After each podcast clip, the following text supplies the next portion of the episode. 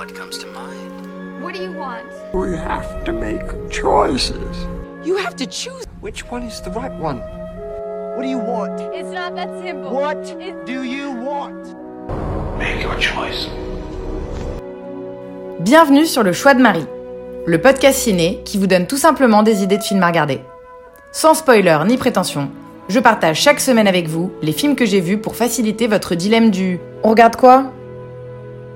Bonjour depuis euh, Portland, je suis ici pour un euh, long week-end, c'est très excitant, euh, vraiment très très chouette comme ville.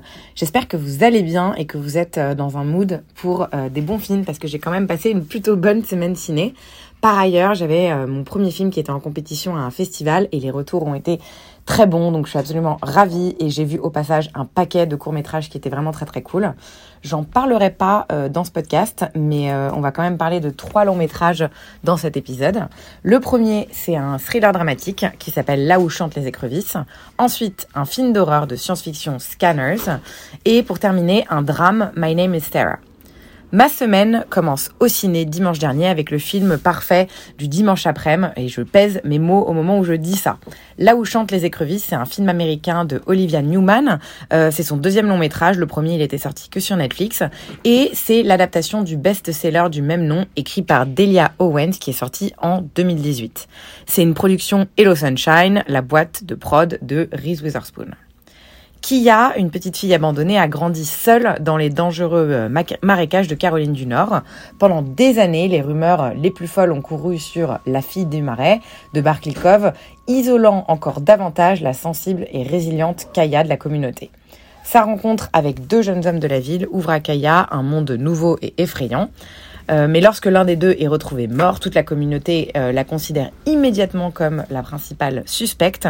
Et à mesure que la vérité sur les événements se dessine, les réponses menacent de révéler les nombreux secrets enfouis dans les marécages un peu compliqué, je trouve, comme euh, synopsis d'essayer de le vendre au mieux, mais je me suis euh, totalement laissé embarquer dedans sans savoir ce que j'allais voir et j'ai passé un excellent moment. J'avais du mal à me demander, en fait, en sortant, si c'était objectivement bien comme film, mais en tout cas, c'était sacrément divertissant. Là où chantent les écrevisses, c'est le film américain par excellence qui raconte l'histoire d'une outcast de la société qui se retrouve accusée euh, plus en raison de ses conditions de vie que pour des raisons fondées, le genre de film qui vous tord le ventre par moments en raison de son injustice. Et je suis vraiment totalement rentrée dedans. Le personnage principal est attachant. On aime détester son père. On comprend rien euh, ni à l'acharnement des villageois, euh, ni sur la décision de sa mère euh, ou le reste de sa fratrie. On aime en fait la voir heureuse et amoureuse, mais surtout triompher. Bref, c'est vraiment la quintessence du héros américain dont on suit la vie de A à Z. Et je me suis totalement laissée porter dedans. Était-ce parce que c'était un dimanche après-midi après une longue semaine? Peut-être, mais en tout cas, j'ai passé un très bon moment. L'équipe euh, derrière le film est loin d'être dégueu. Euh, la chef-op euh, et le monteur font partie des prestigieux ASC et ACE, qui sont les associations américaines des professionnels. et ils nous permettent de plonger dans les bayous de Caroline du Nord dès les premières secondes du film. Et bien qu'il soit assez long, 2h05 quand même, ça passe plutôt vite, c'est bien rythmé. Ça m'a fait un peu penser à The Notebook au niveau de la, du mood en comparaison. Moins centré amour, mais vraiment au niveau de l'ambiance. Le cast est hyper bon et bien pensé. L'anglaise euh, Daisy Edgar Jones donne vie à Kaya. Elle est si belle, douce, déterminée à la fois. Ça colle parfaitement au personnage. Je l'avais découverte récemment dans Fresh et ça me donne envie euh, de la suivre un peu plus. David Stratern joue euh, son avocat, l'américain typique en quête de justice. On est fan et ça marche complètement. Le reste du cast est constitué d'inconnus mais qui ont parfaitement la gueule de l'emploi pour chacun interpréter leur personnage. Bref, j'ai passé un sacré bon moment devant ce film. Moi, je pense euh, pas du tout le revoir, mais je pense qu'il constitue le divertissement parfait du dimanche. Pas débile, pas compliqué pour autant, racontant une histoire qui donne de l'espoir. C'était donc un oui pour moi sur euh, ce euh, Là où chantent les écrevisses qui sortira en salle le 17 août prochain en France. Deuxième film de la semaine, Scanners de David Cronenberg. Je cherche désespérément à voir Crash en fait de lui euh, suite au conseil de mes comparses et amis ici, euh, Juliette et Audrey, mais impossible de le trouver légalement. Donc je ne cesse de repousser et hier j'ai remplacé par un autre de ses films. Inutile de le présenter, Cronenberg, réalisateur canadien, adepte d'horreur et de science-fiction, très porté sur le body horror, c'est un de mes sous-genres préférés. Scanner, c'est son deuxième long métrage qui est sorti en 1981. Cameron Vile est un télépathe qui vit en marge de la société, repéré par la CONSEC, qui est une société secrète qui mène des recherches sur ce type d'individus nommés scanners. Il apprend auprès du docteur Roos à domestiquer son pouvoir. Cameron est alors chargé de localiser Daryl Revok, qui est un scanner qui organise à l'échelle industrielle un trafic d'éphémérol, qui est une substance chimique dangereuse destinée aux femmes enceintes. Ces synopsis, ils sont toujours, ça me fait marrer, ils sont toujours vraiment euh, complètement euh, tirés par les cheveux, je vous le conçois. Euh, c'est très conceptuel et difficile d'être sous le charme simplement par le plot, mais Scanners, c'est le Cronenberg par excellence. On y retrouve vraiment les trois thèmes principaux de sa filmographie avec l'étude du corps humain sous un aspect euh, angoissant et monstrueux, l'étude du rapport euh, de l'humain avec la technologie sous un aspect euh, complètement visionnaire, et l'étude de la dégénérescence du corps social sous un aspect vraiment pessimiste, avec beaucoup de réalisme sur, ce qui se passe dans notre société. Bingo, la triade Cronenbergienne est bien présente dans ce film, et c'est son premier vrai grand succès à l'international, soit dit en passant. On sent en fait qu'il a voulu toucher un public un peu plus large, qu'il avait l'habitude euh, d'atteindre avec ses précédents films, tout en restant complètement fidèle à ses thèmes de prédilection. prédilection pardon. Cronenberg, c'est avant tout un conteur euh, fasciné par la trouble beauté des monstres, et ça ne loupe pas ici avec des scènes de métamorphose et de bizarrerie qui sont vraiment euh, splendides. La scène du début, notamment avec la tête qui explose, reste cultissime, un vrai délice pour les amateurs de gore, et c'est une scène que je connaissais sans même avoir vu le film. Mais c'est jamais gratos avec Cronenberg, c'est ça qui est ouf. C'est que les scènes de violence dans le film, elles sont belles, oui, vraiment belles, et elles servent toutes le même but, celui de démontrer qu'en fait, même si le combat est avant tout euh, psychique, euh, l'intelligence est plus forte euh, que la puissance pure et tout ça, ça passe par le corps en fait et par la chair.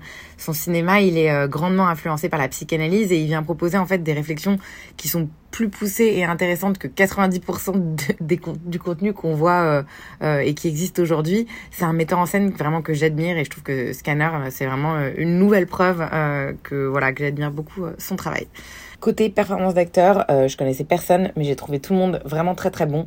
Euh, les prestations juste de Patrick McGowan, euh, qui joue le scientifique, et Jennifer O'Neill sont top, mais on appréciera sûrement beaucoup plus Stephen Lack, qui est le personnage principal, en paumé, devenant quelqu'un en apprenant à maîtriser son don, et bien évidemment l'antagoniste Michael Ironside, qui est incroyable dans le rôle de méchant, et la dernière confrontation entre les deux est impressionnante en termes de qualité de jeu d'acteur un énorme win sur ce Cronenberg. J'ai adoré. C'est un peu old school, donc ça plaira pas à tous, mais les amateurs de genre seront fans, c'est une certitude.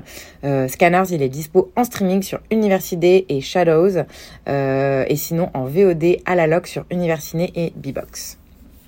On retourne en salle pour le troisième film de la semaine, My Name is Sarah, film américain de Steven Horitz, dont c'est le premier long métrage datant de 2019. Mais il vient de sortir ici en raison du Covid, tout ça, tout ça.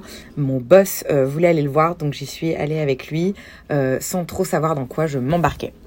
Le film raconte l'histoire vraie de Sarah Goralnik, est une jeune juive polonaise de 13 ans dont toute la famille a été tuée par les nazis en septembre 1942. Après une fuite éprouvante vers la campagne ukrainienne, Sarah vole l'identité de sa meilleure amie chrétienne et trouve refuge dans un petit village où elle est accueillie par un fermier et sa jeune épouse. Elle découvre bientôt les sombres secrets du mariage et de ses employeurs, qui s'ajoutent au plus grand secret qu'elle doit s'efforcer de protéger, sa véritable identité. On va pas y aller par quatre chemins, c'est la tâche de ma semaine ciné, c'est une véritable catastrophe. Le film qui a voulu jouer sur une histoire dure et larmoyante en pensant que, en pensant que ça allait suffire à en faire un bon film.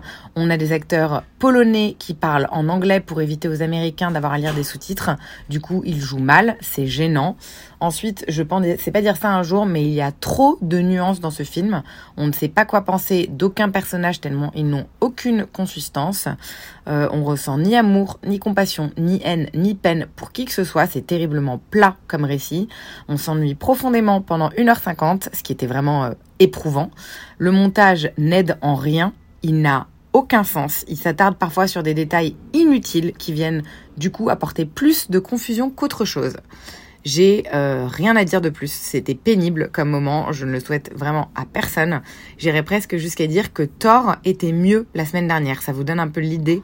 Euh, voilà, c'était vraiment, vraiment un très très mauvais moment, très désagréable. Pas de date de sortie en France pour le moment, tant mieux sûrement. J'espère que vous y échapperez. C'était My Name is Sarah.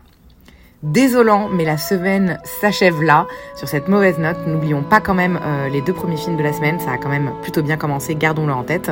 J'espère qu'à partir de mon retour mardi, je reprendrai un peu du service et un bon rythme de visionnage. D'ici là, c'est euh, plus des découvertes culinaires euh, que ciné que je fais ici à Portland, ce qui n'est pas désagréable de temps en temps. J'espère que tout va bien chez vous et il me tarde de retrouver le cinéma français et européen dans un gros mois lors de mon retour à Paris. D'ici là, merci toujours pour votre fidélité et à très vite pour de nouvelles découvertes ciné. Bonne soirée à tous.